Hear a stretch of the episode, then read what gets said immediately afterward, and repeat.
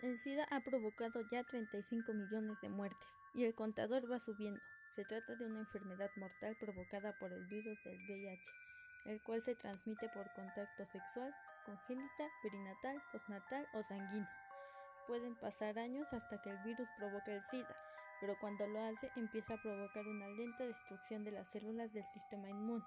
Esto hace que los afectados no puedan combatir otras infecciones y que tengan los siguientes síntomas fiebre recurrente, pérdida de peso, diarrea crónica, fatiga constante, etc. Pese a no existir cura, disponemos de medicamentos antivirales que ralentizan el desarrollo del SIDA, cosa que ha reducido notablemente el número de fallecidos, al menos en los países desarrollados.